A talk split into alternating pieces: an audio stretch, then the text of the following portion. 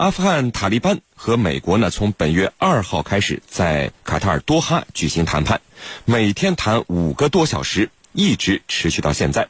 双方呢，主要围绕外国军队撤出阿富汗，不得利用阿富汗领土损害美国和其他国家利益，在阿富汗实现对话、摒弃暴力、实现全面停火四个方面进行谈判。然而呢，在谈判过程之中啊。美军在四号凌晨是突然对阿富汗东部塔利班进行了空袭，炸死五十二人。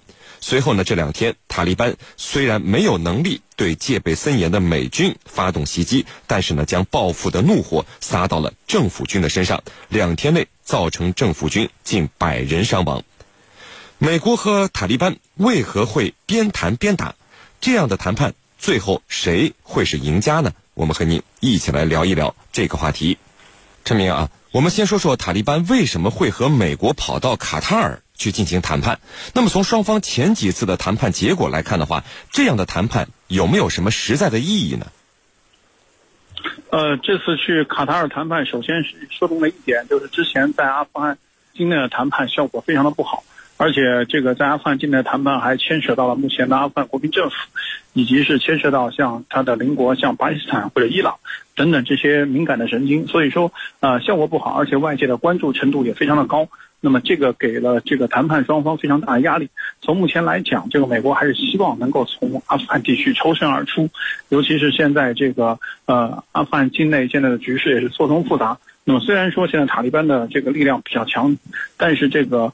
呃，阿富汗的国民政府目前也不是这个绝对的这个束手就擒。双方虽然说这个塔利班有一定优势，那么这个呃国民政府想要在这个也不会是在这个很短时间内就会这个呃举手投降。所以说，对于美国来讲，那么跑到一个相对这个远的地方，那么呃这个进行一些秘密的磋商，那么可能会更有利于美国和塔利班达成某种这个程度的一致。那么对于美国来讲，从这个阿富汗这个泥潭中抽身。那么是他非常想做的一件事情。那么他希望尽快的把阿富汗的战局了结，把这些美军收回来，那么把自己的战略整个重新调整一下。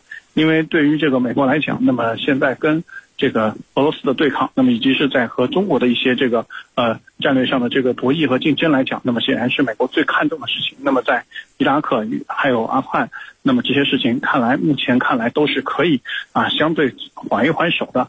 那么这个呃。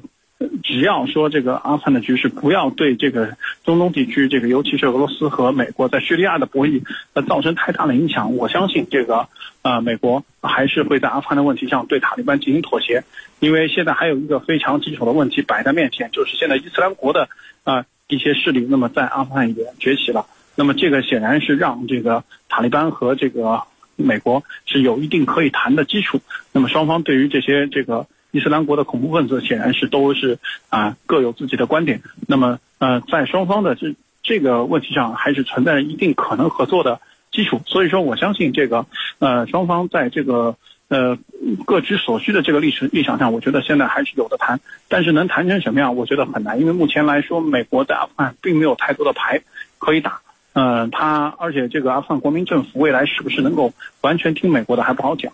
所以说，这个未来这个谈判，我估计会很曲折，也会出现比较多的反复。主持人，陈教授啊，嗯，那么在谈判的过程之中，您怎么看这个美军发起对塔利班的突然袭击呢？这是向谈判中的塔利班武装施加压力，还是美国就不想谈出什么结果？您怎么看美国的行为呢？好的，我觉得美国方面是肯定希望谈出一个结果的，而不是说不希望谈结果。如果不希望谈结果的话，那就没必要去谈了。这次的突然袭击啊，事出有因的。美军啊，在四号的凌晨，向阿富汗东北部的省份，呃，塔利班盘踞的一处据点，进行了连续三次的空中打击和地面突袭。啊，空中打击和地面突袭是相结合的。这一打呢，就导致五十二名塔利班武装分子在睡梦当中啊被打死，其中还包括两名，呃，叫阿布哈利德和库姆呃库姆丹萨哈迪两位塔利班武装的领导人。所以这一下呀，美军的做法捅了马蜂窝。那美军为什么这么做？我觉得他是迫不得已。为什么说迫不得已呢？其实从这个去年十二月以来，塔利班啊就一直在进行各种各样的袭击，包括在今年的三月份，这个以美国为首的国际安全援助部队也遭到了塔利班的袭击。那么塔利班对美军的袭击啊是一刻都没有停止。呃，我们记得哈，美国的四星上将、美国美军驻阿富汗部队司令奥斯汀·米勒差一点就被武装分子刺杀成功。呃，还有呢，就是在去年的十二月初，美军二十五名特种兵遭遇塔利班的伏击而全军覆没。从这些过程当当中，我们来看，美军所受的损失，甚至于比谈判之前还要多。如果说驻阿富汗美军司令奥斯汀·米勒被打死的话，那么我觉得这会改写一段历史。因此啊，在这种背景下，美军不得不出手。那么美军的出手啊，就是在这种背景下展开的，就是说我要报报复，我要打回来，你所打的我，我也要打回来。你塔利班对我的这种攻击啊，肯定是要求我在谈判当中让步。那对不起，我呢先以军事行动来进行下重手，先把你镇住，然后再继续跟你去谈判。那么，呃，美军这一次对塔利班发动攻击啊，我觉得它未来会产生两个方面的后果。一个后果呢，就是表明啊，美国和塔利班的和谈啊，可能会让塔利班方面觉得你不是真诚的，你的诚意。受到怀疑。第二个呢，就是塔利班一定会借这样的机会展开报复，说未来阿富汗的局势依然难以平定。我觉得这两点就是这次袭击行动以后可能会带来的后果。主持人，陈明，我们看在这个四月份啊。就这次多哈谈判之前，塔利班是向美军发起了多轮有效的袭击，袭击美军巡逻车队，袭击美军基地，甚至还有传闻说呢，击落了一架正在起飞的 B 五十二战略轰炸机。塔利班谈判前的袭击活动，您认为是不是为了在谈判之前给美国制造点压力呢？还是就是你打你的，我打我的？对此您怎么看？呃，肯定这次塔利班这些军事行动是要对美国施加压力。那么，这个从目前来讲，这个呃，塔利班控制了这个阿富汗境内，其实已经是很大地方的这个地盘了，尤其是在西部和南部，那么控制了很大的很大的地盘。但是呢，目前它主要控制区还是支离破碎的。那么双方的呃这个控制区，包括这个联军和这个塔利班，以及是和伊斯兰国的一些小部分的控制区，实际上是大家犬牙交错，互相这个牵制。所以说，在未来，这个这个塔利班还是希望能够啊，通过在美军身上找到自己的这个呃军事的优这个威望和优势。那么这样的话呢，可以在后续跟阿富汗国民军的这个交战中，那么能够获得一定的心理上的优势和震慑。那么他们显然希望是这个和这个当年南北越统一的时候那种感觉一样。那么说北越能够在几个月之内就打垮南越政府。那么一下去夺取了全国的政权，那么显然塔利班也是希望有这样的一个效果。那么毕竟在九十年代中期塔利班崛起的时候，那么他也是也就一年左右的时间就席卷了阿富汗全境，那么掌握了政权。所以说这个对于这个塔利班来讲，他们还是希望能够重现这样的辉煌，可以在这个这个一两年之内的时间把这个这个这个阿富汗全境能全境能够控制下来。那么显然目前来讲，那么这个。这个阿富汗国民军目前显然不是这么想的，因为这个阿富汗这个国民军控制的地盘，在这个西方世界的不断的这个改造下，那么还是有一定成效的。那么呃一些这个所谓的喀布尔啊像这坎大哈这样的所谓城市的民众，对于这个呃采进这个是这个采纳这个极端呃教法的这么一个塔利班还是。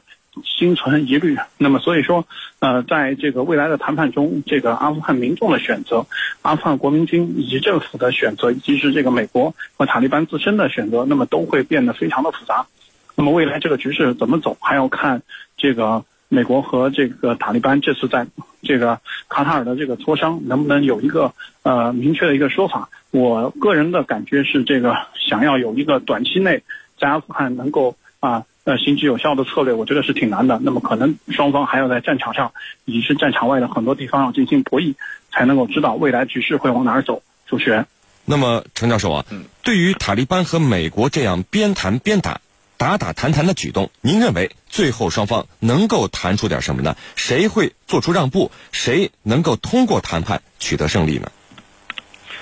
未来这种谈判啊，其实我们在以前也看过，美国跟塔利班是谈谈打打，打打谈谈，谈谈停停停停打打，所以一直在持续着。从一开始的秘密谈判、秘密接触，到后来被阿富汗政府知道以后，阿富汗政府犹如被出卖的感觉，那么又变得公开，同时呢还刻意的要把阿富汗政府拉进来。但是塔利班方面明确拒绝，说他是一个傀儡，我不跟他谈，跟他谈了不算数，最终还要回到你美国人这里，我还不如直接跟你谈。那么这样的话，让阿富汗政府的存在感顿时丧失了，就觉得我没有存在的价值。就你们都谈了，我还在这儿作为一个政府，有什么意义呢？有什么目的呢？所以他们之间的这种谈判。完全忽略了阿富汗政府的存在。那么这种谈判，你把阿富汗政府抛开，你能不能谈成？我们觉得肯定是谈不成。你即便谈成了，你还要需要人来推动、来落实。谁？那你阿富汗政府他肯定是首当其冲的，他要来落实你们所谈判的内容。因为阿富汗政府他是代表这个国家的，代表人民的，而你美国呢，你不代表谁。因此，你把阿富汗政府抛开。这样的谈判本身就没有价值，而我们国家的立场是很清晰的，就是主张阿富汗政府应该参与谈判。既然他是一方嘛，应该不能把它排除在外。那么从这里来看，就是美国跟塔利班的谈判，通过这一次事件啊，我觉得未来啊会有更多的波折，更多的曲折。那么首先啊，就像我刚才说的，塔利班方面会怀疑你的诚意在哪里。对吧？美国人肯定说了，你是先袭击我呀，我最后是不得不进行反击，否则我对国内没法交代啊，这个是肯定的。那么其次呢，双方在一些核心核心问题上，谁会先做出让步？这个让步是指什么？就是指谁能代表阿富汗政府？那么你肯定要通过大选，你不能指定你塔利班代表，你不能说这个我支持阿富汗政府啊，由他来跟你谈。那么这个里头，塔利班不认可，那怎么办？我觉得最好的做法就是成立一个过渡或者民族和解委员会，来推动下一轮大选，要把塔利班引进来，让塔利班参与选举，进入政府，参与执政，才能确保两个方面：第一个方面就是和平过渡；第二个方面去排斥那些极端势力，像伊斯兰国。可能进入阿富汗的努力，其实伊斯兰国已经进入了阿富汗。那么这个时候需要美军能够团结一切可以团结的力量，来共同对付极端组织伊斯兰国。但是在这个节骨眼上，这样的节外生枝啊，它必然会让各方的努力付诸东流。主持人，好的，非常感谢我们的两位军事评论员为我们带来的精彩解读，谢谢两位。深入军情一线，直击世界风云，军情观察。好的，接下来呢，进入到网友谈兵环节，看看我们的军迷朋友们在网上都给我们的评论员们提出了哪些问题。大家呢，依旧可以在各大手机应用市场下载大蓝鲸 APP，在大蓝鲸社区是您的朋友圈里来提出您的问题。呃，陈教授，有居民朋友就问啊，说为什么美军这个突袭塔利班后啊，塔利班没有能够对美军进行报复，而是报复性的袭击了阿富汗政府军呢？阿富汗政府军受到袭击，能够让美国在乎吗？嗯，好的，我觉得这里头啊有几个信号是很清楚的。第一个信号呢，就是我呢虽然没有办法袭击你美军啊，你美军戒备森严，又偏离这个市中心。我没有办法袭击你，但是呢，我可以袭击阿富汗政府，这是他要发出的一个信号。第二个呢，就是表明阿富汗的态度，我对未来的和谈，对不起，我有可能停下来，戛然而止。那么，你不把这个很多问题弄清楚、解释清楚，可能没有任何谈判下去的必要，因为你对我的这种空袭，造成了我大量的人员。这个死亡，其中还包括两个头目。那么也就是说，未来他会拿这样的做法，就是袭击阿富汗政府来进行回应。那你美国人还打不打？你如果继续打的话，那么他继续以此来报复袭击阿富汗政府。我袭击你美军可能不太容易，但是袭击阿富汗政府军、攻击阿富汗政府还是绰绰有余的。你看着办。主持人。好的，我们看到另外一位军迷朋友问说，两架俄罗斯军用飞机啊，上周是飞进了韩国的防空识别区。那么这样的情况您怎么看？俄罗斯为什么会做这样的军事行动安排呢？